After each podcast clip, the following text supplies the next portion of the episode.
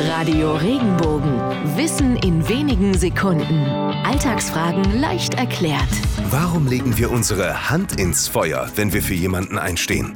Autsch, das muss schmerzhaft gewesen sein. Im Mittelalter hatte man die verrücktesten Bräuche. Damals musste man beim Gottesurteil, um seine Unschuld zu beweisen, tatsächlich seine Hand ins Feuer legen. Verbrannten die Finger des Angeklagten nicht, so war seine Unschuld bewiesen. Aber je stärker die Verbrennungen der Hand waren, umso schlimmer fiel am Ende auch die Strafe aus. Da sollte man sich doch besser zweimal überlegen, für wen man die Hand ins Feuer legen möchte.